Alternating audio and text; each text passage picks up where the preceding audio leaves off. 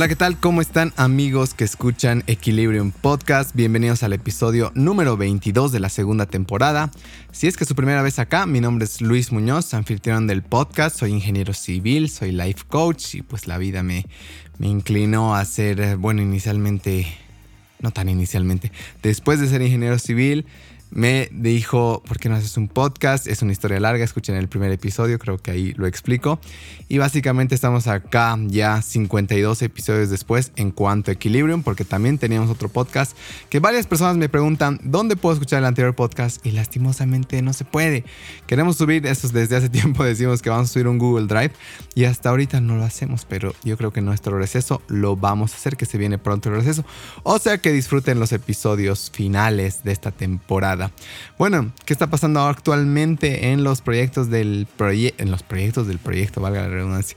En los proyectos de Equilibrium. Bueno, en cuanto a Cocha Hike, eh, estamos en receso hasta noviembre, que va a ser el campamento de desintoxicación digital en La Paz. Si son de La Paz, por favor, atentos.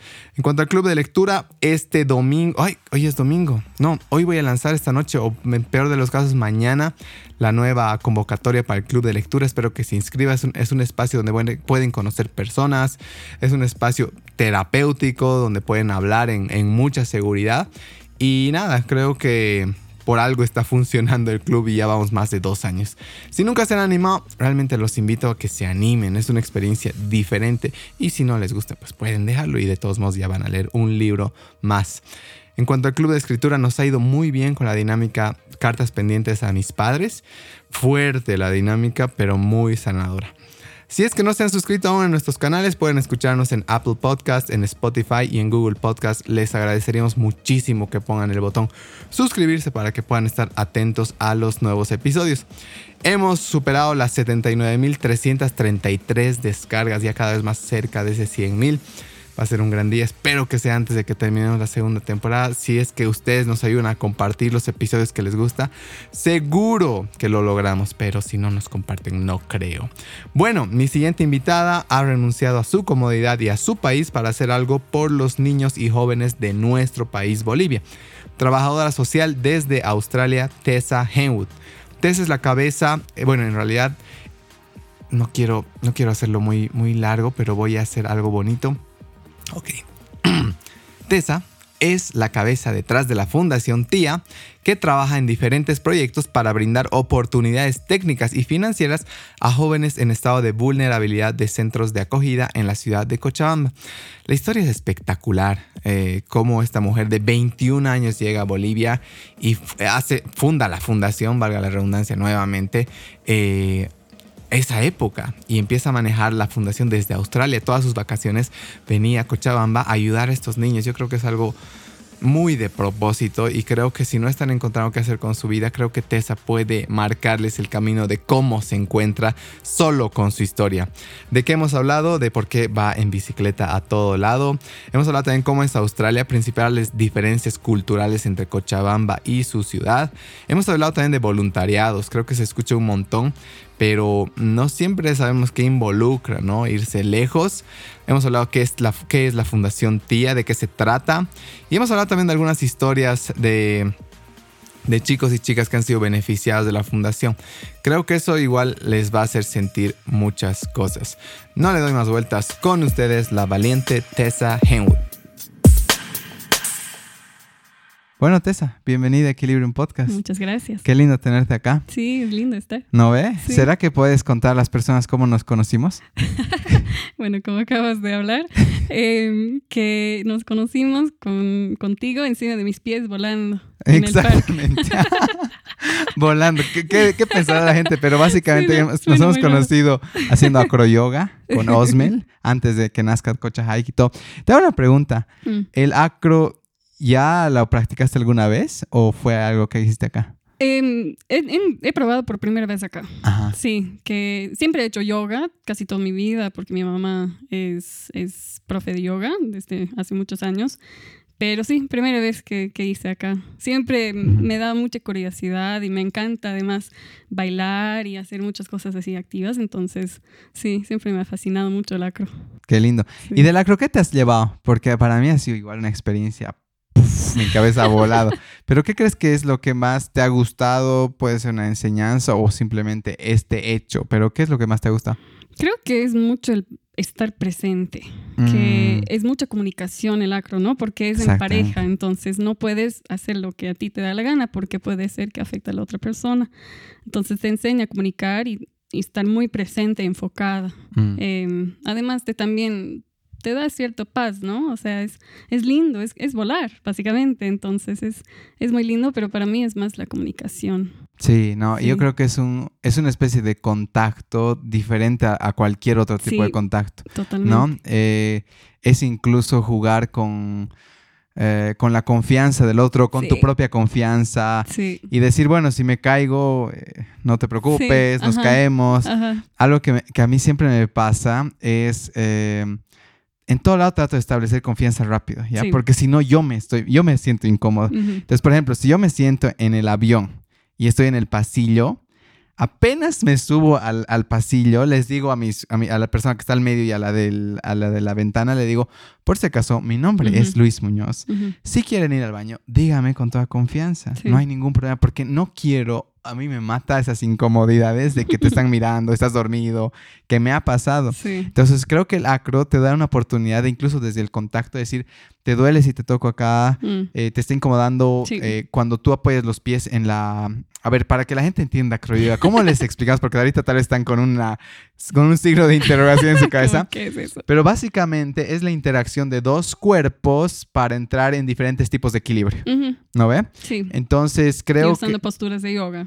Usando posturas de yoga. Entonces creo que te da la oportunidad de trabajar equilibrio y confianza. Sí. ¿No? Entonces, si es que no están con mucha confianza en la misma vida, mm. creo que el acro te puede dar un buen salto desde la parte psicofísica, ¿no? Sí, además también hay una cierta intimidad con el acro yoga, ¿no? Porque mm. estás tocando a la otra persona, no es que y eh, apenas, o sea, a veces ni las conoces, como tú y yo, o sea, ni nos habíamos conocido y ya mm. estaba subiendo mis piernas y yo te estaba agarrando y... Exacto. es, es esa intimidad que, o ese acercamiento que no tenemos en el día a día con la gente que no conocemos. Exacto. y eso hace bien. Eso es bonito, sí. Hace bien. Que, cuidarnos incluso, ¿no? Desde el contacto.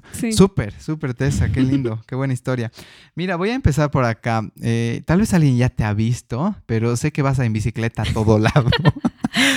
Y sé que ocupas un carril y, tienes tus motivos por qué ocupar un carril. ¿Esto siempre ha sido el caso o por qué lo de la bicicleta? ¿Había un punto en tu vida que has dicho, no, yo ya no más? ¿O por qué, por qué la bicicleta? A ver, bueno, para los que no, no saben, soy de Australia, no soy, no sé, Cochala, aunque puede ser que parece sí. Eh, pero eh, desde niña voy manejando bici. Eh, cuando yo era niña, que bueno, no era hace tanto tiempo, pero puede ser que ya las cosas han cambiado, pero en mi niñez era algo muy común de ver los niños andando en bici por todo lado. o sea, fui a la escuela en bici desde mis seis años, creo, puede ser, porque viví muy cerca a la, la, escuela y en esos tiempos no era tan inseguro. Eh, y en mi escuela primaria, que en la mayoría de las escuelas primarias nos daban educación de bicicleta. Entonces todos los niños llevaron sus bicicletas y nos enseñaron todas las normas de las calles, cómo, o sea, cómo andar en bici con tráfico, cómo señalar. Em, entonces nos enseñaban todo eso desde muy pequeños para que vamos ya acostumbrándonos a, ese modo de transporte. Em, entonces ya desde chiquitita me encantó pero em, aquí manejo mucho más que, que manejé allá, porque allá tenía mi auto y no sé, era diferente mi, mi estilo de vida quizás también. Em, y cuando me mudé acá hace cinco años, em, mi amiga que, que me estaba dando la casa tenía una bici y yo la había visto y he dicho, ay, qué bonita bici. Entonces me he dicho, te la vendo, porque ella estaba yendo a México. Ah, y yo digo, ya, genial.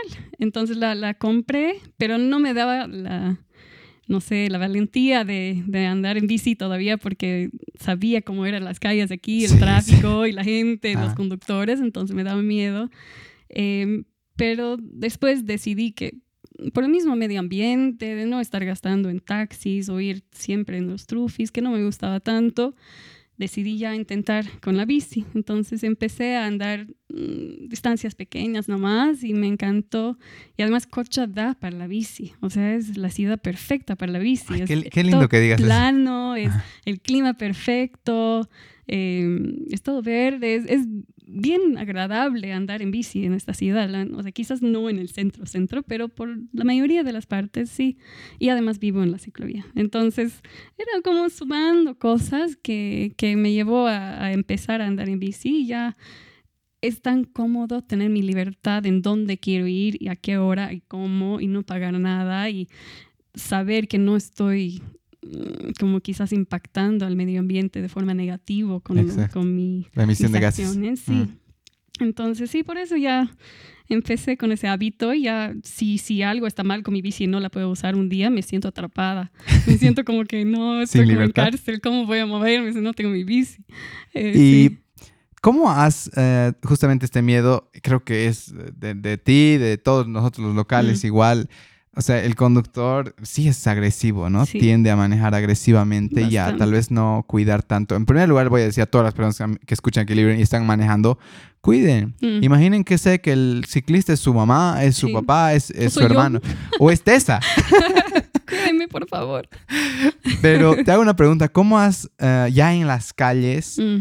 ¿Cómo lidias con esta, con esta violencia, con esta agresividad? O sea, tal vez no es todo el tiempo, obviamente, pero ¿cómo lo haces? ¿Cómo, qué, qué, pasa en tu cabeza?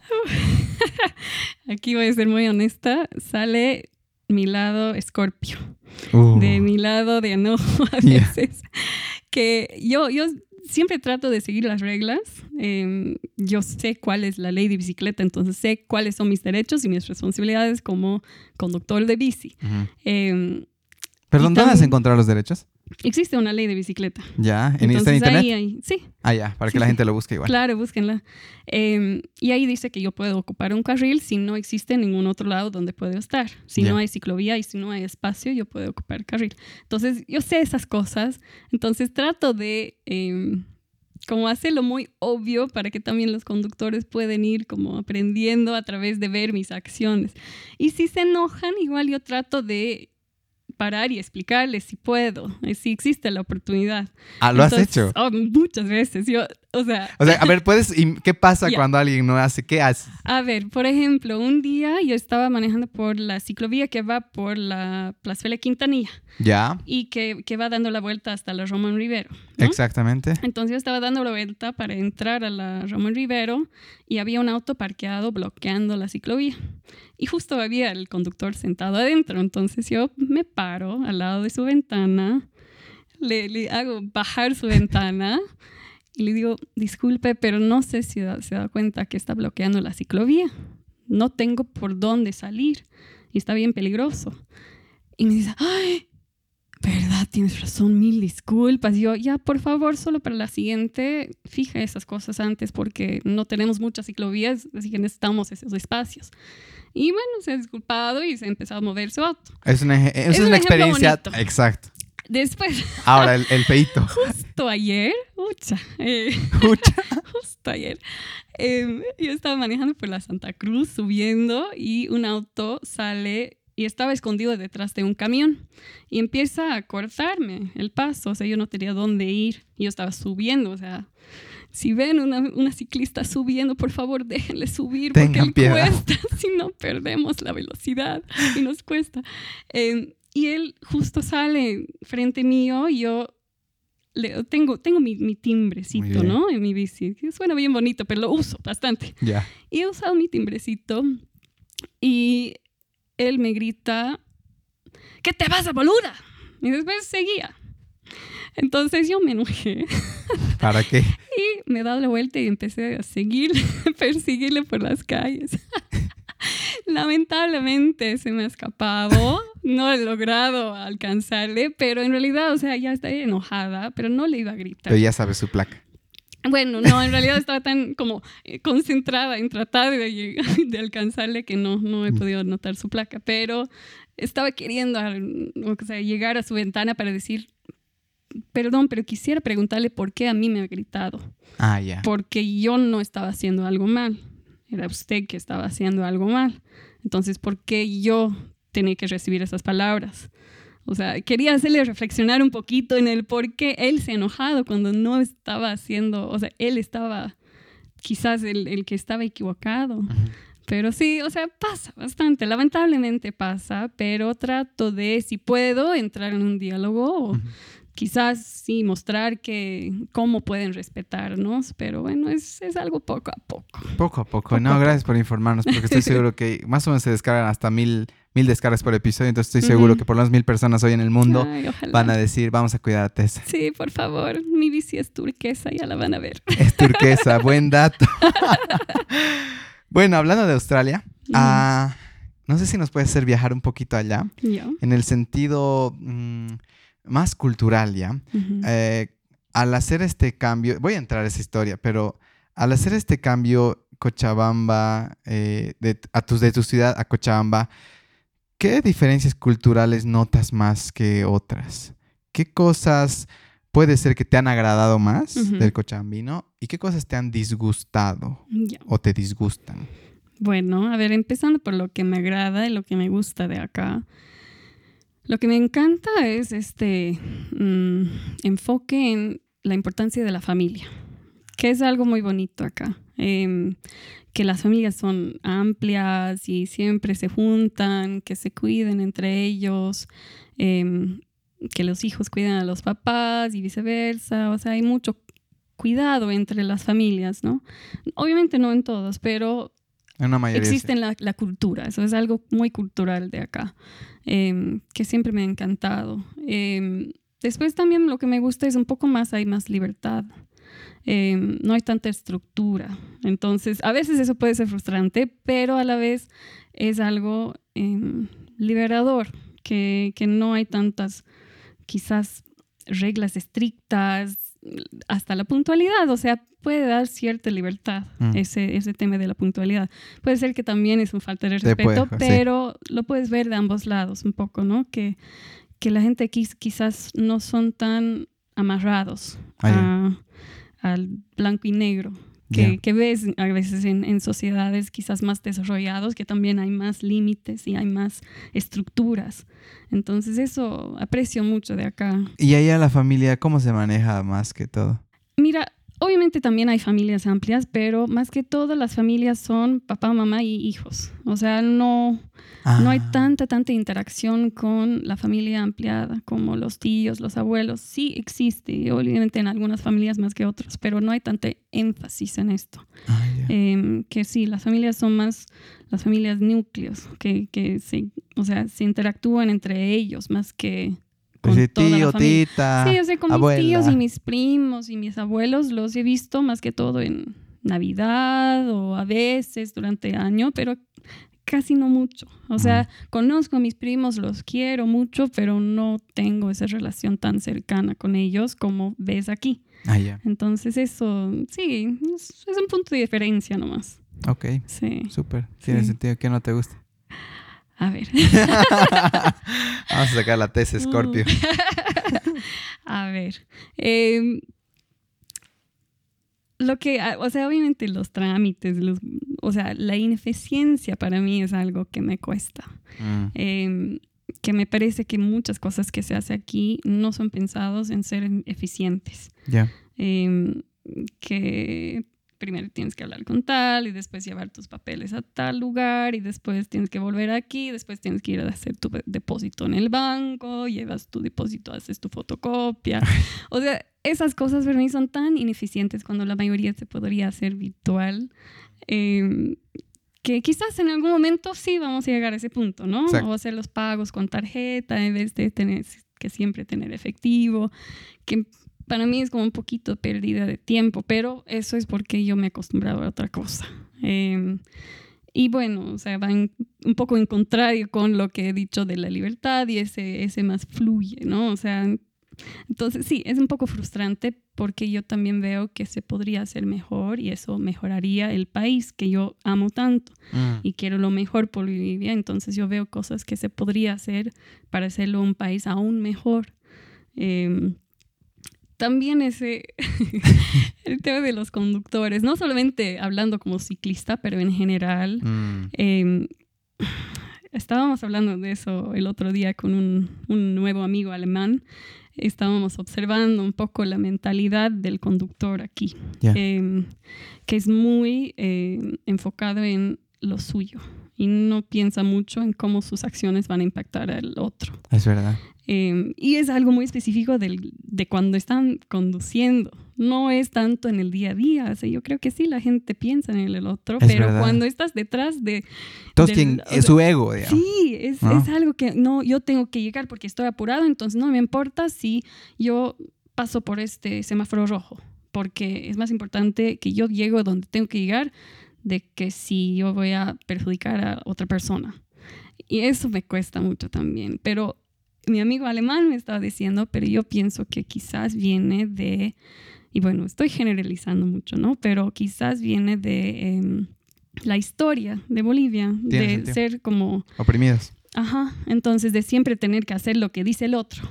Y, em, o sea, ser esclavos en la historia con, con España, todo eso que quizás les ha llevado a cierto deseo de, de hacer lo que te da la gana. Y mm. no importa. Hay una herencia dolorosa que, que, yo creo que muchos países latinoamericanos tenemos de que, claro, durante siglos eh, estás como que de repente eres libre, ahora hago lo que quiera. Exacto. ¿No? Que se entiende. Se entiende, pero es algo que no, toca sanar tal vez mm. como sociedad. Sí. Y claro, tú ves otras sociedades, esa armonía de que está un peatón, paras. ¿No? Paras, aquí imposible. El peatón prefiere, pasa vos porque me da miedo. Claro. ¿No? Vas a acelerar y me vas a matar. Entonces creo que es importante sanar esas heridas como comunidad y decir, bueno, ahora seamos comunidad. Ya no hay nadie, ya nadie nos tiene de esclavos, por si acaso, chicos. Entonces seamos amables entre nosotros, que somos los único, lo único que nos tenemos, tal vez. Qué lindo. Gracias por hablar de eso. antes de hablar de todo este viaje, eh, de la tecita que se viene aquí y crece y hace todos sus proyectos, pero vamos a llegar a eso. En cuanto a papá y mamá, eh, justo estamos tocando este tema de la familia, ¿quién crees que es más influyente y por qué? Bueno, ellos nunca me van a escuchar, entonces está bien. No, no hablan español. No hablan español. Em, a ver, en cuanto a valores y, ser como soy, mi mamá. Em, todo porque somos personas muy similares, eh, tenemos caracteres muy similares en, en, todo sentido, en lo bueno y lo malo. Em, y siempre nos hemos entendido mucho y mi mamá siempre, siempre me ha dado el espacio de ser quien soy mm. y de apoyar, apoyarme en todo lo que yo quisiera hacer. Em, y darme el espacio de crecer mi mamá ha sido mamá de todos mis amigos también, o sea, es una de esas personas que, oh. que todos tus amigos vienen a tu casa para visitar a tu mamá en vez de a ti. o sea, cuando yo no estoy en Bolivia, igual mis amigos van a mi casa. Es una mamá muy, muy cool. Sí, tengo amigos que se van a vivir en mi, en mi casa, se quedan en mi cuarto, digamos. Hasta ese nivel es mi mamá. Em, y bueno, también ella siempre, bueno, es profesora de yoga, es artista, tiene un lado muy empática con los demás, entonces me ha enseñado mucho este lado, em, el preocuparse por los demás, de em, importar cómo está el otro, eh, con sus acciones me ha mostrado y me ha enseñado esto. Entonces eso para mí es algo que creo que ella me ha enseñado desde chiquita y que siempre voy a tener gracias a ella. ¿Qué signo es tu mamá? ¿Mm? ¿Qué signo es tu mamá? Es Virgo. Virgo. Sí tiene carácter fuerte también, ¿no? O sea, tiene sus cosas, pero es una persona que, que realmente le importa a los demás. Y eso es algo que llevo de ella. Sí. Okay. Y mi papá, bueno, él es, es más el intelecto. Él siempre ha valorado mucho la educación.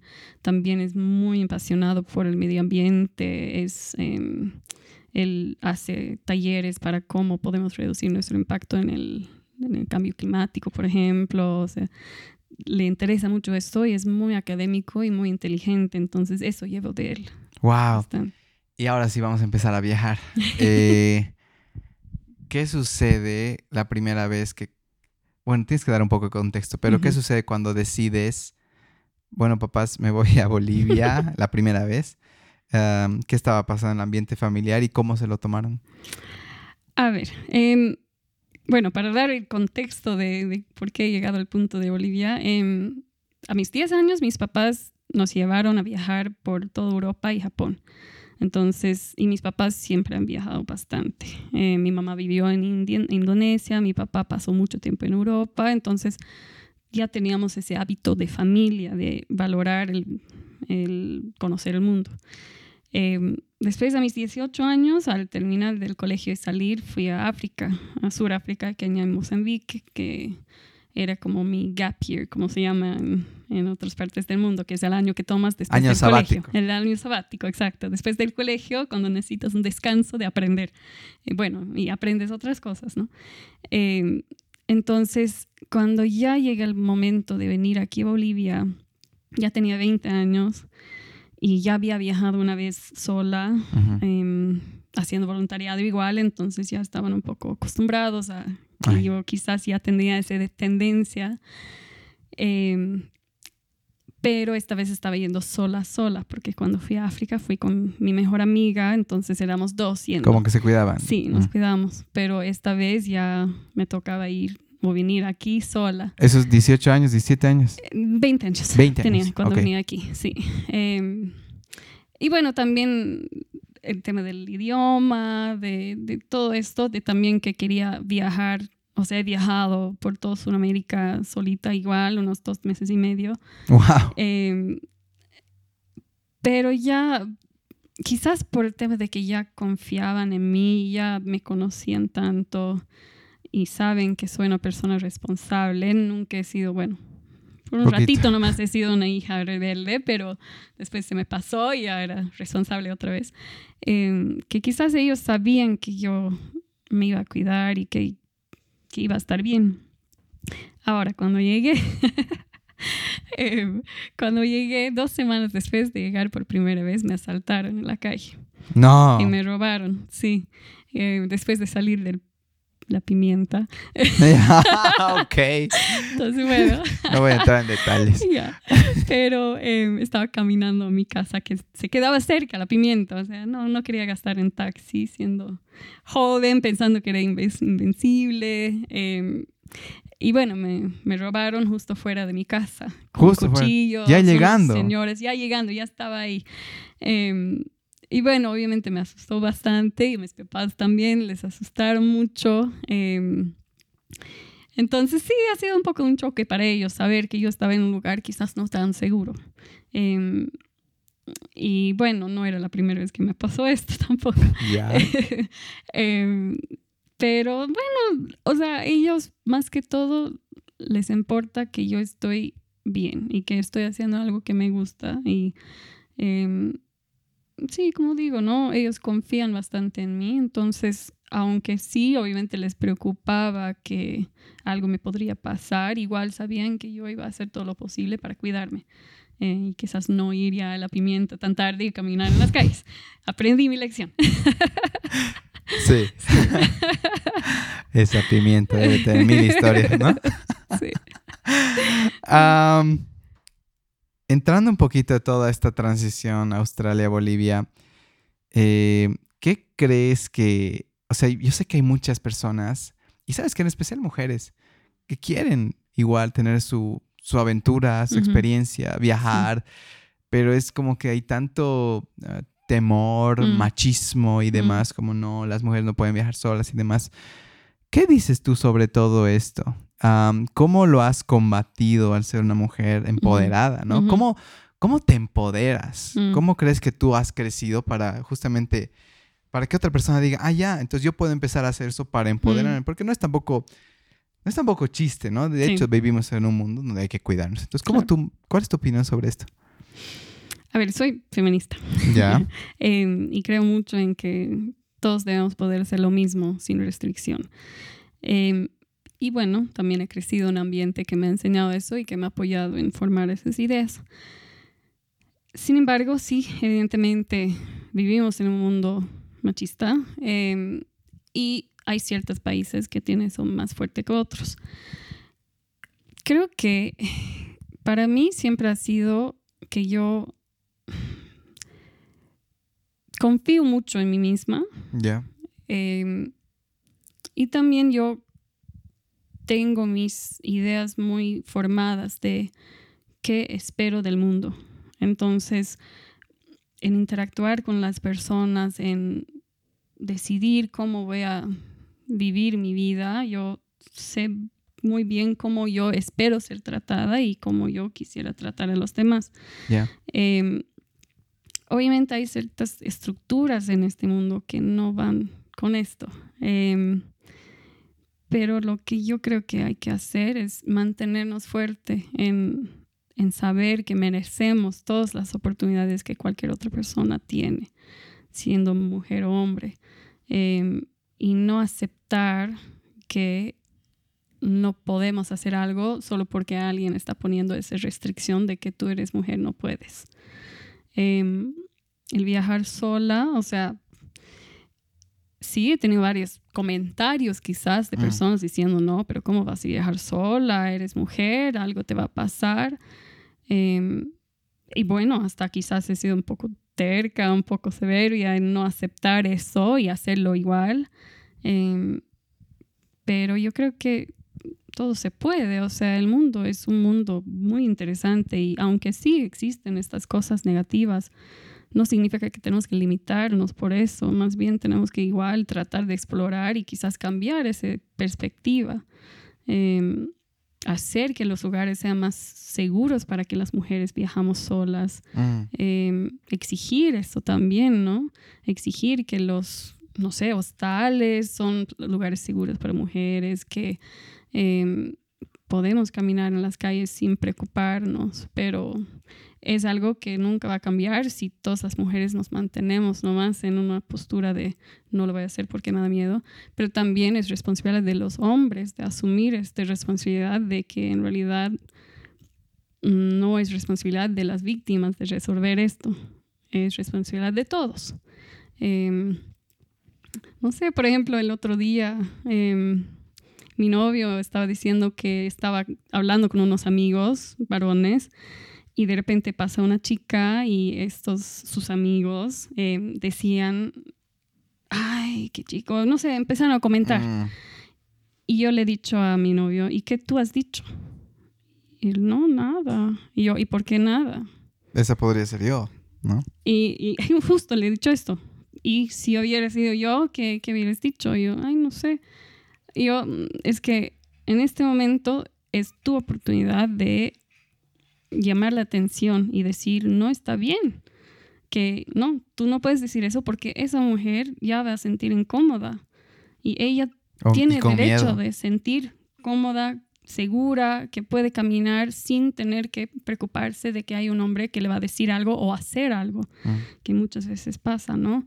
Em, y viajando, obviamente, eso también existe, ¿no? Y hay, hay riesgo, pero no creo que debe ser un limitante, más bien tenemos que hablar para que los lugares, todos lugares se vuelvan más seguros para todos. No, y te agradezco y sí, o sea, también lo entiendo a la parte de, tu novio, que es algo que tal vez a ratos no tomamos conciencia de esas cosas y creo que este tipo de ejemplos son espectaculares para darnos una cachetada a todos, me incluyo igual, porque alguna vez he estado igual con algún grupo de hombres y claro, lo hemos naturalizado, ¿no? Eh, igual, a mí me choca mucho, y no voy a usar nombres, pero mm. en la televisión es mm. demasiado el, mm. el, acoso permitido, yo diría, ¿no? Porque de repente el presentador todo alegre dice, ay, soltera o casa, o sea... ¿Y qué tipo de pregunta es eso? Exacto, ¿no? Cada mujer que va a la televisión, si es un poco jovencita, no necesariamente va a hablar sobre, o es modelo, o lo que sea, pero ya empieza a recibir un acoso permitido, que qué pasa estas cadenas que son transmitidas a nivel Cochabamba hasta en el pueblo más remoto, ¿qué están viendo los niños? Ah, hay que preguntar a las chicas si están, si, ay, qué linda eres, o que si estás casada o divorciada, y si, ay, por ejemplo, cada vez que le dice, ah, en pareja, uy, ¿cómo pues? Mm. Se molesta, ¿me entiendes? Entonces yo creo que es súper importante si alguien está escuchando y tiene contacto con estas personas, estos presentadores, hombres en especial, la responsabilidad que tienen con la comunidad es, tremenda. porque la televisión pública está siendo vista por miles cada mañana, cada mediodía y cada noche. Y son ellos que influyen a la sociedad y cómo actuamos. Totalmente. ¿De dónde aprendimos? ¿Cómo es que, tenemos que pensar? Es de la tele, de los medios. Sí, los medios masivos son los que van a dictar el comportamiento de la masa, porque la masa lastimosamente en, su mayoría va a ser ignorante. Entonces va a seguir comportamientos que ve de sus referencias, entre comillas, de la televisión.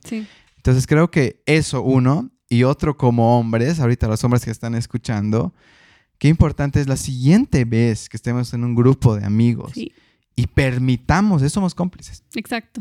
¿No? Entonces, que estamos aportando eso en vez de, en vez de cambiarlo. Exacto, podría ser tu hermana, podría ser eh, alguien, una buena amiga, podría ser tu misma novia. Pero hasta mm. incluso esto, o sea, tampoco debe importar si podría ser alguien que conoces o no, es una persona.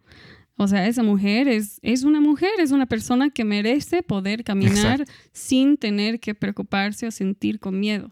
Entonces, sí, o sea, a veces ayuda, ¿no? A, hacer reflexionar que podría ser alguien que, que, quieres, ¿no? Y que no quisieras que alguien le trata así a alguien que quieres, pero también va más allá de que en realidad tenemos que respetar a todas mujeres, no importa si los queremos o no. O sea, todos somos iguales y tenemos muchos. Hay que vivir en comunidad y es eso. No es porque te conozco o podría ser la chica de mi amigo, no. Sí. Es porque eres parte de esta comunidad y, te, quiero hacer sentir segura. Si algo que yo trato igual cuando estoy en la calle y demás, siempre trato de mostrar como que no me gusta que la gente se sienta incómoda. Sí. Ya tengo eso.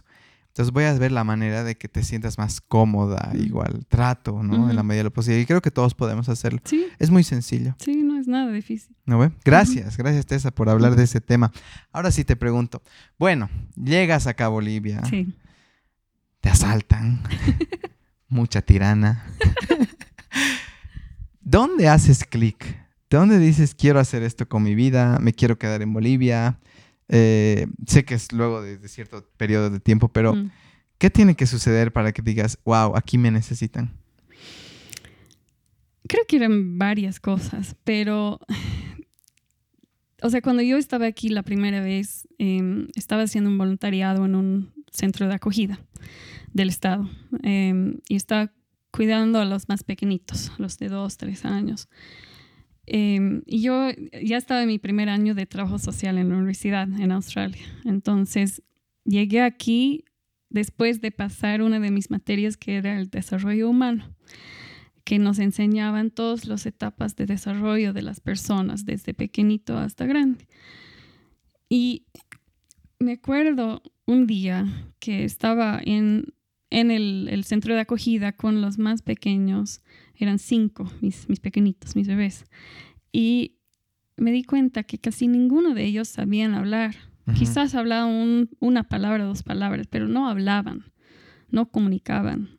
Y me acordé de, de, mi cuaderno, digamos, de mi libro de esa materia, en que nombraba todas las etapas y sabía que a esa edad, de los dos años, un niño ya debe saber hablar.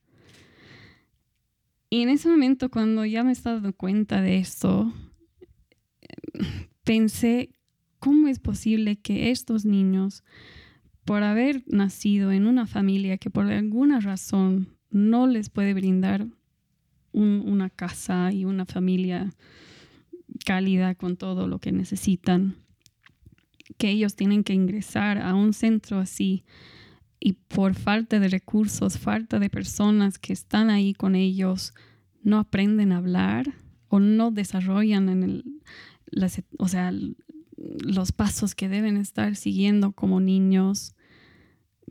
¿Cómo es justo esto? O sea, ¿cómo puedo aceptar algo así?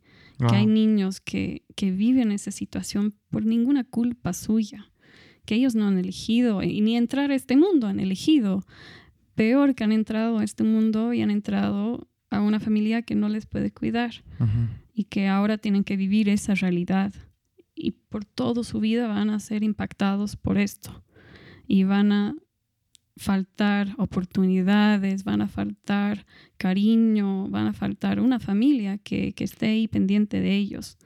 Em, y me llegó bien fuerte esto. Em, Y después también no tenían pañales, o sea, los niños a veces tenían caca bajando por su pierna, eh, que yo tenía que limpiar. Y primera vez que había cambiado un pañal en mi vida, tenía 20 años, o sea, wow. eran una, una mezcla de varias cosas pasando que estaba observando, más que todo en este centro. Em, y me sentí que no era posible que yo vuelva a mi, mi, país y mi vida tan cómoda, que sí, mi vida era ya, era muy cómoda, o sea, tenía de todo, no, nunca me faltaba nada. Eh, me siento muy afortunada por eso, pero a la vez es como, ¿por qué yo tenía todo eso y ellos no? ¿Qué tengo yo de, de, por qué merezco más que ellos? No, o sea, no es así. Es por suerte quizás, es por casualidades de la vida que yo nací en una familia amorosa en Australia con todas las oportunidades que he tenido y que estos niños han nacido en las familias donde han nacido y ahora les toca esa realidad. Entonces ya, no sé, me, sentí incapaz de, volver a mi, mi realidad y, y, no hacer nada más. O sea, que eso era mi aporte, nada más. No, no era suficiente para mí. Y quizás era, eso era, no sé, un, poquito egoísta de mi parte, de querer sentir que podría dar más y querer sentir que, no sé, que querer cambiar algo por ellos, porque yo quería sentir mejor, quizás. No sé, no sé si es eso, es una mezcla de muchas cosas, ¿no? Pero era ese momento, básicamente, la primera vez que estaba aquí, que ya decidí que no podría no hacer nada más. Em, no era una decisión de mudarme acá, porque tampoco tenía eso ya planeado. O sea, fundar la fundación que tengo ahora sí era un poco el plan que empecé a construir acá esa primera vez, pero tampoco... Ahí tal vez se sembró la semilla. Sí, ajá. Que ya empecé mi inquietud quizás y ya he vuelto, después de ese viaje, volví a Australia ya con mis, mis no sé, mis, mis apuntes de cómo abrir una fundación sin fines de lucro en Australia y qué pasos tenía que seguir y ahí inició todo. Desde allá. ¿Y con quién te contactabas acá? ¿Cómo hacías que esto se siga moviendo? Bueno, eh, la primera vez que llegué aquí estaba haciendo voluntariado con una organización que ya ha cerrado, em, que se llamaba Projects Abroad. Em, ellos eh, colocaban voluntarios internacionales en proyectos sociales. Em, entonces, y eso era por una afiliación que tenían con mi universidad en Australia que yo llegué a través de ellos. Em, pero afortunadamente la directora en ese entonces de esa organización em, cuando yo le conté que quería hacer algo más y quería ver qué hacer, no sabía cómo hacerlo, pero sí o sí iba a ver la forma de conseguir por lo menos fondos en Australia para volver a Bolivia y ver cómo aportar. Y ella me ha dicho, ya, súper, te ayudo. Entonces... Eh, ¿Aquí tienes 21 años, más o menos? En ese momento tenía 20. Cumplí mis 21 años aquí, ah. sí, en ese, en ese viaje. Ya. Em, y sí, ella me dijo, mira, yo te ayudo, entonces anda, empezar allá, buscar los fondos, me avisas cómo quieres hacer, yo te ayudo a administrarlos acá y te ayudo a ejecutar los proyectos. Wow. Em, entonces sí, con ella hemos hecho los primeros años, ella ha sido mi, mi socia acá de alguna forma em, y sigue siendo. Y la primera vez que consigues fondos, ¿cómo lo hiciste? Eso me causa curiosidad. ¿Y cuánto conseguiste? A ver, em, bueno, yo llegué a Australia después de ese viaje, como en diciembre, justo antes de Navidad. Y ya en febrero, inicios de febrero, tenía ya la entidad legal de la fundación. Ya había escogido su nombre y ya construí como la fundación. Ahí ya nace tía. Sí. Como tía. Siempre ha llamado, llamado tía, sí. Em, y abrí un grupo en Facebook em, llamado bueno, en inglés, bueno, para traducirlo, era como ayudamos a Tessa a ayudar a los abejitos bebés abejitas oh. bebés, porque yo tenía una foto de los niños que eran en mi grupito en el centro de acogida y yo los, eh, les he hecho disfraces de abejitas para día de, de, primavera. Entonces tenía una foto re lindo con ellos como abejitas y yo la mamá de abeja. Entonces era un poco eso que usé para tratar de conseguir amigos que me querían ayudar.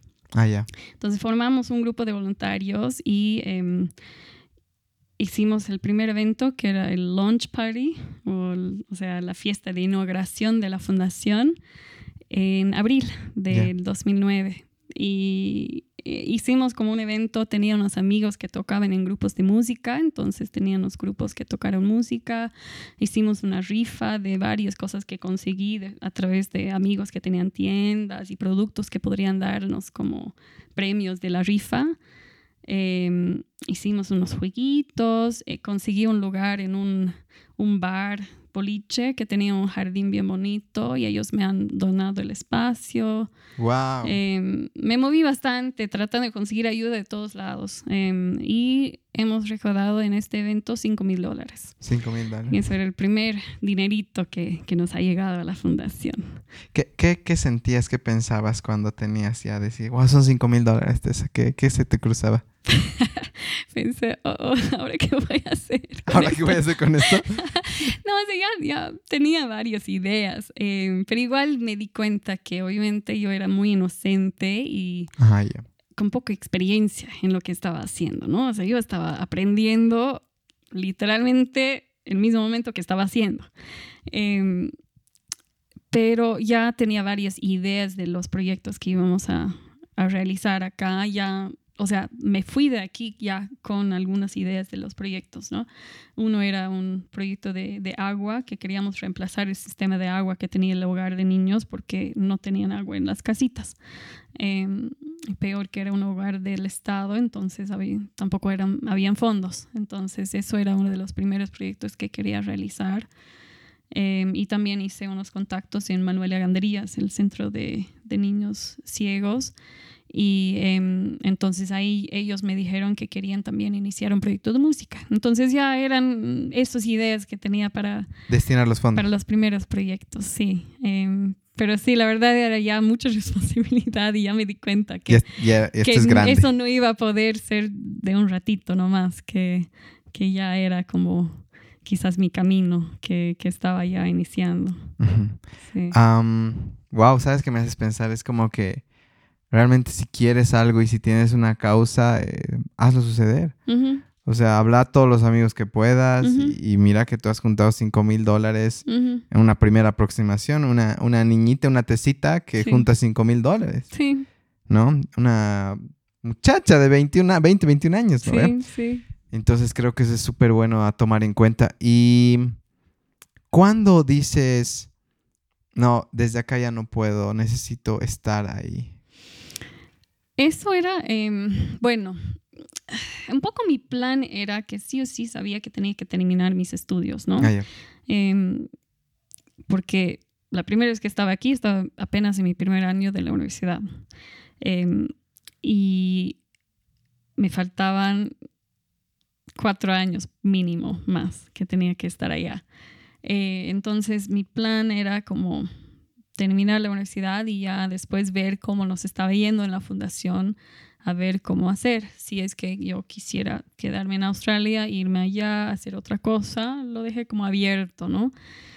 Pero ya después de unos, bueno, de los cinco años que estábamos ya con haciendo los proyectos pequeños aquí, yo yendo entre Australia y Bolivia, pasé todas mis vacaciones de verano acá.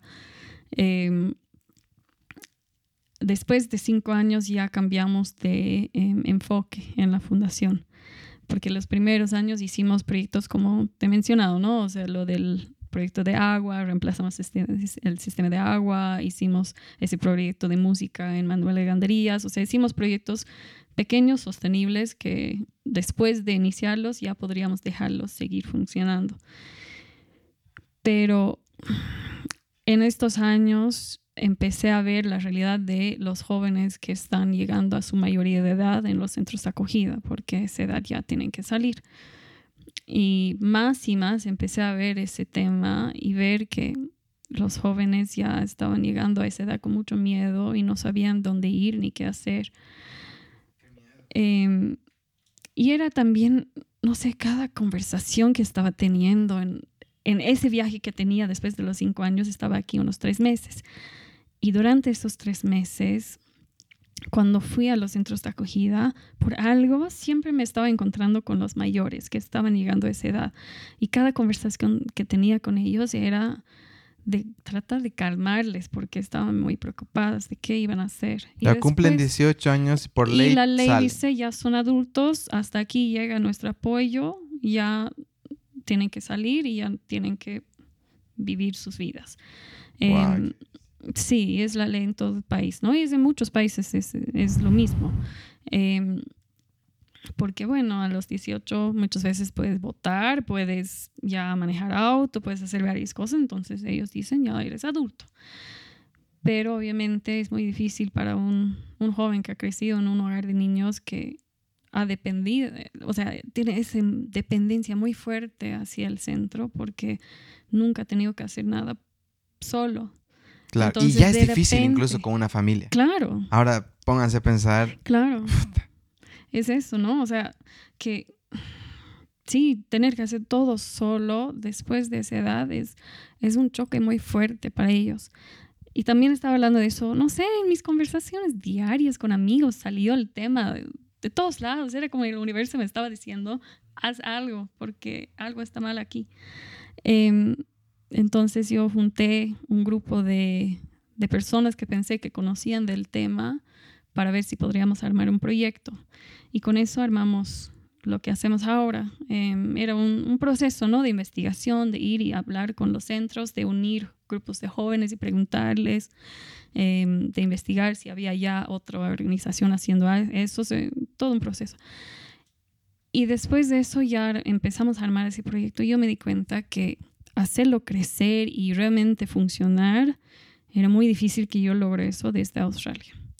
Em, que estar tan lejos y tener un equipo acá, porque ya tenía un equipo, aunque sea pequeño, tenía personas trabajando por la fundación, pero estar tan lejos y esperar tanto de ellos, de iniciar este gran proyecto que estábamos armando, me di cuenta que eso iba a ser muy difícil. Em, y si realmente yo quisiera que ese proyecto sea realidad, iba a tener que venir aquí. Wow. Eh, ¿Cómo de esa tomas decisiones? De hecho, es una decisión muy importante, irte literal al otro lado del mundo. Eh, ¿Cómo tú has dicho, qué ha sido lo que tú que ha terminado de empujarte? Porque me imagino que es un, proceso. Mm. No decir me voy, no me voy, me quedo, no me... ¿Qué, ¿qué hago? ¿Cuál ha sido el, no sé, el punto de inflexión que has dicho, papá, mamá, me voy? No sé si ha sido solo un punto, creo que igual ha sido acumulativo. Em, terminé la universidad y entonces ya no tenía la razón de quedarme allá. Em, porque eso era mi razón que me, me, mantenía allá esos primeros años. Entonces ya terminando la universidad, dije, bueno, o sea, nada me está amarrando aquí. Eh, la fundación me necesita ya y si yo quisiera que la fundación realmente sea exitosa en lo que estamos queriendo hacer y si realmente quiero que haga un, impacto real en la vida de estos jóvenes, me toca tomar una decisión y irme. Em, además, yo realmente, o sea, creo mucho en lo que hacemos em, y lo amo. O sea, me siento muy realizada en lo que hago con la fundación. Eh, obviamente toca momentos muy difíciles en temas de financiamiento y otros temas más, pero mm, siempre me he sentido muy afiliada con lo que hacemos. Em, entonces, además ya había en estos años armado un grupo de amigos aquí, ya conocí la cultura, hablo el idioma, tengo una familia boliviana que me han adoptado como hija, tercera hija en su familia, entonces no era tan abrumador quizás la idea de venir aquí a vivir. Ha sido más progresivo. Ha sido progresivo. Decidí que quería tomar un tiempo allá de o sea, yo trabajé, soy trabajadora social, entonces yo trabajé ahí un año en una organización en Australia, también para ver un reto, ¿no? De saber que yo podría ejercer mi, mi profesión. Entonces, y además juntar plata para venir aquí, ¿no? Eh, entonces, yo tomé un año después de terminar los estudios y trabajé ahí también en un proyecto similar a lo que estaba queriendo abrir aquí como con el motivo de ir conociendo y aprendiendo para aplicar las cosas acá. Em, entonces era como un poquito planeado ya en estos, ese último año antes de venir, ya era mi plan. Entonces ya fui como construyendo ese plan y em, sí, ya tenía igual una vida aquí esperándome. Entonces. No, yo la verdad es que creo que a nombre de todos los que te escuchamos, te estamos escuchando, te agradezco porque tú vienes del otro lado del mundo a preocuparte por los niños de acá. Mm. Y nosotros que vivimos acá, no, no tanto. O no nada. Entonces yo de verdad que, que te agradezco porque dejar todo lo que está allá y por venirte acá y digo, pucha, ¿qué fue con nosotros? Mm, mm. ¿No? Ni siquiera, ni porque nos parecemos, no nos da ganas de ayudar y tú vienes aquí como, el otro día me ha hecho reír el, el Esteban. Primera vez que veo una gringa en su charla. Y sé que no se aplica el término, pero es como que viene esta chica de Australia, mm. de piel blanca, de cabellos rubios y quiere ayudarnos mm. y dejar su vida. De verdad que te agradezco. Bueno, es, es, mi placer, la verdad. O sea, no eres la primera persona que me dice eso, ¿no? Em, y bueno, o sea, es reconocer que sí hay, hay gente aquí que sí hacen cosas muy positivas para, para la gente de acá. Em, sí, quizás toca hacer más. Toca hacer más. Em, pero el otro lado para mí es que yo también gano de eso. O sea, quizás no económicamente, no gano nada, pero em, gano una sensación de, satisfacción en lo que hago, que es muy valioso, ¿no? Y es algo que creo que todo ser humano debemos aspirar a, encontrar con lo que hacemos. Y entonces no es que yo estoy dando, dando, dando y no recibo nada a cambio. Em, no es un he sacrificado sí ciertas cosas, pero también he ganado otras. Claro que sí. Em, entonces es no es algo quizás tan tan mm, no sé, como sacrificada de mi parte de, de, estar solamente viviendo por los demás, que también yo me siento muy satisfecha con lo que hago. Mm. Y, no, y me gusta que digas esto porque sí, sé que hay alguien que está escuchando y dice, pucha, yo estaba corriendo tras el dinero mm. y de repente escucho a Tessa que hay algo más importante y tú mm. eres la prueba, ¿no? Hay algo mucho más importante y es, es realmente sentirte satisfecho con tu, con servir al mundo de alguna manera, sí. ¿no? Entonces, gracias por eso. Qué linda, qué linda historia y igual si es que podemos... Uh, apoyar a tía de alguna manera, eh, siempre, siempre dinos abiertos y seguro que alguien te va a querer contactar igual. Eh, me imagino que a veces necesitas voluntarios y demás. Entonces. Sí, siempre necesitamos todo. Si podemos ser un canal para justamente eso, yo súper feliz. Y te lo digo públicamente de que usanos, ¿ya? Usanos, porque para eso estamos. Gracias. ¿Ya? Gracias. Sigamos. de todos los chicos y chicas que, justamente están en este proceso, bueno, yo lo conozco a Ramiro, que es un ser humano espectacular. Eh, pero de todos estos chicos y chicas que has estado conociendo durante los años, ¿hay alguna historia que te ha impactado más, de, más, más que otras? Y sé que todas tienen su, mm. su toque, ¿no? Pero alguna que quisieras contarnos o para que la gente entienda ya con, con, no necesariamente tengas que decir el nombre, pero con la situación de alguien que diga, sí, esta persona ha tenido esto, esto, esto y ahora está acá. A ver, ¿cuál contar? Tenemos tantos jóvenes. Mm. A ver, tengo, tengo diferentes historias, ¿no? Tengo algunas historias exitosas y después tengo otras historias no tan exitosas. Te voy a compartir primero una historia exitosa. Em, que, bueno, tenemos a un joven em, que él vivió en el centro de acogida desde chiquitito, o sea, desde muy pequeñito. Eh, y no, no conoce su familia, no sabe dónde están, no sabe cuál ha sido la razón que ha ingresado al centro, pero desde pequeñito ya creció en el centro. Em, y nosotros lo conocimos a sus 17 años ya, que estaba en el hogar justo donde yo hice mi voluntariado la primera vez. Em, él ingresó ahí porque cerró su centro donde estaba antes. Em, y entonces le tocaba cambiar de centro. Y le conocimos ahí en los talleres que ofrecemos nosotros en los, en los centros, que son talleres para prepararles para la vida independiente, que ofrecemos en varios centros. Em, y él estaba ya acercando a su edad de tener que salir y no sabía dónde ir, no sabía qué hacer, no contaba con ningún apoyo externo y sí o sí, al cumplir sus 18 años tenía que salir. Em, no tenía dinero, no tenía dónde ir. Y nosotros estábamos en ese momento abriendo nuestro programa de residencia. Entonces, em, estábamos abriendo una casa donde podrían ir a vivir los jóvenes, pero no está abierto todavía y les hemos explicado a los jóvenes en su centro que, mira, tenemos ese proyecto que estamos abriendo, entonces si hay alguien que quisiera postular, em, existe esa posibilidad. Entonces, una de las primeras postulaciones que recibimos era de ese muchacho.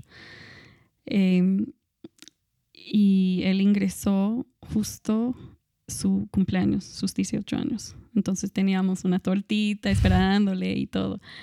Em, y este muchacho, o sea, él le costaba mucho decidir qué hacer con su vida, no sabía dónde quería proyectarse. Em, no le gustaba mucho dejar que entran las personas en su vida, porque obviamente por, por razones obvias, ¿no? Em, pero él, por alguna razón, decidió confiar en nosotros. Em, eh, hasta en su primera entrevista con nosotros para entrar a la casa, le hemos preguntado, ¿y qué quieres? O sea, ¿qué cosas quisieras lograr en tu vida? Y él dice, bueno, no sé, no sé qué quiero hacer, cómo estudiar, nada pero quisiera ayudar a los otros jóvenes que vienen detrás mío. Em, y quisiera, o sea, quisiera pertenecer a la fundación y ayudar a la fundación tía. Y quería como seguir con nosotros. Em, entonces ingresó a la residencia, le ayudamos a elegir una carrera. Primero tenía que terminar el colegio. Tenía unos subidas y bajadas en temas de, de trabajo, de no conseguir un trabajo, después empezar, después dejar, o sea, ¿qué pasa con casi todos los chicos en algún momento? Em, en algún momento ya no estaba queriendo hablar con nosotros, lo teníamos que como obligar venir a hablar porque no quería y ya hemos visto que, que tenía unos asuntos personales y le hemos ayudado a resolver. Em, y después ingresó a la universidad, em, encontró un, un trabajo estable. estuvo con nosotros al final dos años y medio en la casa. y en ese tiempo le hemos visto crecer un montón. O sea, era, empezó siendo un joven un poquito cerrado, que era como amigable, pero no te dejaba entrar, ¿no? Y después de ese tiempo con nosotros ya se abrió mucho más, em, ya tiene un trabajo estable, ahora está en su último año de su carrera, ya va a egresar y sigue participando en la fundación. Y eso, él salió hace un año y medio ya. Y en ese tiempo nos busque. O sea, viene, si algo le pasa, somos los primeros que, que, contacte para contarnos o para pedir, pedirnos apoyo o lo que necesite. Eh, de hecho, tuvo un incidente recién de, de, que unos amigos la acusaron de robarles, que no fue así, pero lamentablemente por, es, por ser chico de hogar, tiene ese mm. como estereotipo, entonces las personas a veces les acusan de cosas que no son. Entonces, desde, o sea, yo recibí una llamada desde eh, la policía para que nosotros vayamos a apoyarle porque somos esas personas para él. Em, pero es sí un muchacho que, que, ha superado muchas cosas y ya ha encontrado la forma de, de, contar con personas en su vida que son como su familia y nos considera su familia y eso me agrada mucho que podemos llenar ese lugar para él en su vida. Em, y que sí, es, él ahora está estudiando diseño gráfico y está diseñando el logo de la red de jóvenes que tenemos, que él ah. pertenece a la red. Entonces ahora él está diseñando su, su logo de ellos y em, la verdad él está participando en todos los espacios que, que le llegan, ¿no? Está aprovechando las oportunidades que, que, que, llegan a él. Eso me encanta. ¿Sabes qué me gusta de esta historia en especial? Que es como él de alguna manera tiene claro, yo quiero ayudar a los jóvenes detrás mío mm. y eso se llama el sanador herido. Sí. ¿No? Es el concepto del sanador herido que es yo sé lo que es estar en tus zapatos mm. porque yo tengo la misma herida que tú. Sí. Y ahora que yo me estoy sanando, quiero ayudarte a sanar. Sí. Que son muchos los motivos de los mejores proyectos de este mundo que nacen, ¿no? Yo tengo estas cosas, logro lidiarlas, ahora quiero ayudar a más. Entonces, qué lindo. ¿Y la otra historia? Bueno, em, no, tiene, no tiene fin tan triste necesariamente, pero era bien duro para nosotros. Era una chica que igual ingresó a la residencia junto con ese otro muchacho. Era una de las primeras. Em, y al ingresar ella estaba todo bien. Eh, yo la conocí ya muchos años porque igual estaba en ese, ese hogar. Y ella em, empezó a trabajar, estaba terminando el colegio, estaba todo bien estable, pero al ingresar a la casa nos dijo, la primera cosa que quiero hacer es buscar a mi familia. Em, y ella le habían contado que ella tenía una hermana y tenía una abuela y que su familia era de un pueblo eh, no muy lejos de aquí. Y em, entonces ella nos contó esa información y nos dijo, por favor ayúdenme a buscar a mi hermana y a mi abuela. Y nosotros obviamente ya, con gusto. Donde empezamos a ver con cuál, en cuáles hogares has vivido, dónde empezamos ya, hemos empezado a indagar y buscar información de ella. Y después de un poco de tiempo encontramos información de que en realidad no tenía hermana ni abuela y no era de ese pueblo. Hasta su apellido era otro. Y en realidad no sabía nada de ella ni de su familia, nada. Entonces, puedes imaginar, ¿no? O sea, esa chica creció toda su vida pensando que tenía esa hermana, aunque nunca la encuentra, pero sabía que tenía familia. Y eso era su identidad, que tenía su hermana, tenía su abuela, pertenecía a ese pueblo. Entonces, aunque no encuentra a su familia, por lo menos sabe de dónde viene. Y de repente ya se borra esa historia, ya no tiene identidad. Hasta su mismo apellido ya es diferente. Entonces, obviamente, se, se desestabilizó totalmente. Dejó su trabajo, dejó de ir a la escuela, empezó a ser muy rebelde y no sabíamos qué hacer. O sea, queríamos ayudarle, queríamos apoyarle, pero la verdad no sabíamos cómo enfrentar esa situación con ella. Y ella hasta cierto tiempo decidió que quería salir de la casa nuestra. No, ya no quería estar bajo el techo nuestro. Y jalaba a otro joven más con ella y las dos salieron. Y bueno, obviamente no los podemos obligar, ¿no? Porque nuestra filosofía es dejar libres a los jóvenes, que ellos escogen lo que quieren y toman sus decisiones con nuestro apoyo, pero que ellos deciden. Entonces salió. De los pocos días, la amiga que había jalado, ella volvió pidiendo que vuelva a la casa porque era muy dura la realidad afuera, ¿no? Que no tenían dinero, no tenían dónde vivir, estaban pidiendo, o sea, favores de todos sus contactos, pero estaban, la última noche estaban durmiendo en un parque, entonces por eso la otra muchacha volvió, porque ya no quería estar viviendo en la calle. Pero la otra no quería volver. Y hemos intentado, hemos intentado hacerle volver a, a ver qué hacer con ella, pero no quería. Em, empezó a, a, robar a veces, em, ingresó a diferentes trabajos y los dejaron. No sabemos, pero en algunos momentos estaba viviendo en la calle y otras veces estaba con amigos, pero cada vez que escuchamos algo de ella, o sea, no, no mejoraba su situación. A veces venía a visitarnos, em, pero cuando quedamos en algo con ella, como ya, entonces súper, te vamos a ayudar a conseguir un trabajo, tomas dinero para comprar una comida y después mañana vienes. Pero después del día siguiente no venía. Em, y seguía así. Después ella se enfermó. Em, y igual le hemos dicho, ya ven y te vamos a llevar al médico, vamos a ver de, de, conseguirte tratamiento para que te mejores y conseguimos un trabajo, o sea, queremos ayudarte. Pero otra vez no venía em, y era muy frustrante para nosotros porque no sabíamos qué más hacer pero obviamente ella estaba pasando un proceso muy difícil de conseguir otra vez su identidad se sintió perdida y sola en el mundo, ¿no? Em, entonces, bueno, después de un, a ver, sería un año y medio, yo creo, de esto, ya recibimos noticias que ella em, tenía un novio nuevo.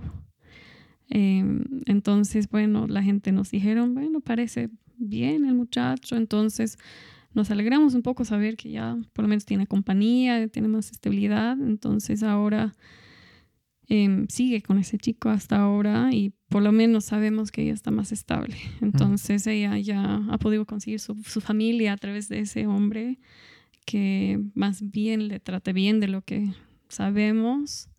Em, pero sí ha sido para nosotros una situación difícil de no saber cómo sanar para ella sus heridas, pero al final no creo que nos toque a nosotros, pero es lamentablemente la realidad para muchos de estos jóvenes que no cuentan con una identidad propia porque no pertenecen a, a ningún lugar o a ninguna familia.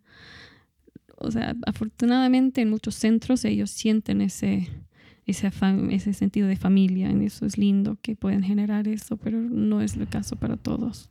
Wow. Gracias, Tessa. Eh, esto el tema de la identidad, efectivamente, en gente que tiene a su familia, sabe dónde viene, a veces el tema de identidad los mm. reconflictúa. Entonces imagino cuán, cuán largo y más difícil todavía es el camino para alguien que, realmente tiene ganas de saber de dónde vengo, mm. ¿no? De qué, qué, ha pasado, ¿no? En la mm. historia es como que si no sé de dónde vengo, hacia dónde voy, ¿no? Pero gracias por contarnos esa historia y, realmente esperamos que buenas energías para, para esta muchacha y que, que al final pueda formar su identidad, ¿no? Mm. Que a partir de lo que esté aprendiendo, creciendo y si esta persona es genial, mm. pues Diosito, la energía del universo los proteja. Gracias, Tessa. Qué lindas historias. Ay, qué fuerte. Es como que me haces pensar en tantas cosas que quiero seguir preguntando. Pero lastimosamente la vida creo que tengo que hacer un podcast de un día contigo y, hablar o, no sé, una transmisión en vivo, pero eh, es algo que sí quiero hacer. ya casi yendo a la... Al final, si pudieras dar, hablar con esa tesita de 20 años Bien cochabambino yo, tecita, ¿no? Todo el mundo me dice ¿Sí? Ah, Pero no en Australia. No. Ah, ya, ve. Cochabambinos. Eh, ¿Qué le dirías? Está por venirse. Eh, tiene 20 años, eh, es muy joven. Ahora esta Tessa, ¿qué le diría a esa niña? Mm, a ver, ¿qué le diría? Creo que le diría que que esté abierto a todas posibilidades, que confíe en su intuición, que no tenga miedo de, pedir ayuda de los demás, que no tiene que hacer todo sola, mm, que no siente que tiene que resolver todos los problemas del mundo porque nunca va a poder, entonces que acepte no sé, las cosas que sí puede cambiar y que puede mejorar y que se enfoque en eso en vez de quizás tratar de hacer todo, porque la verdad al inicio trataba de hacer todo. Em, pero y que, que más que todo en lo que viene. Em, de siempre, siempre buscar apoyo donde puede. Em, Sí, de cuidarse. Menos tirana. Sí, de cuidarse, de dejar que descanse a veces. Gracias, Tessa. ¿Hay algún libro que quisieras recomendar? ¿Algún libro que ha impactado tu vida, que te ha gustado mucho eh, y quisieras que más gente lo consumiera? La primera cosa que voy pensando es los libros que leí de niña. Pero no.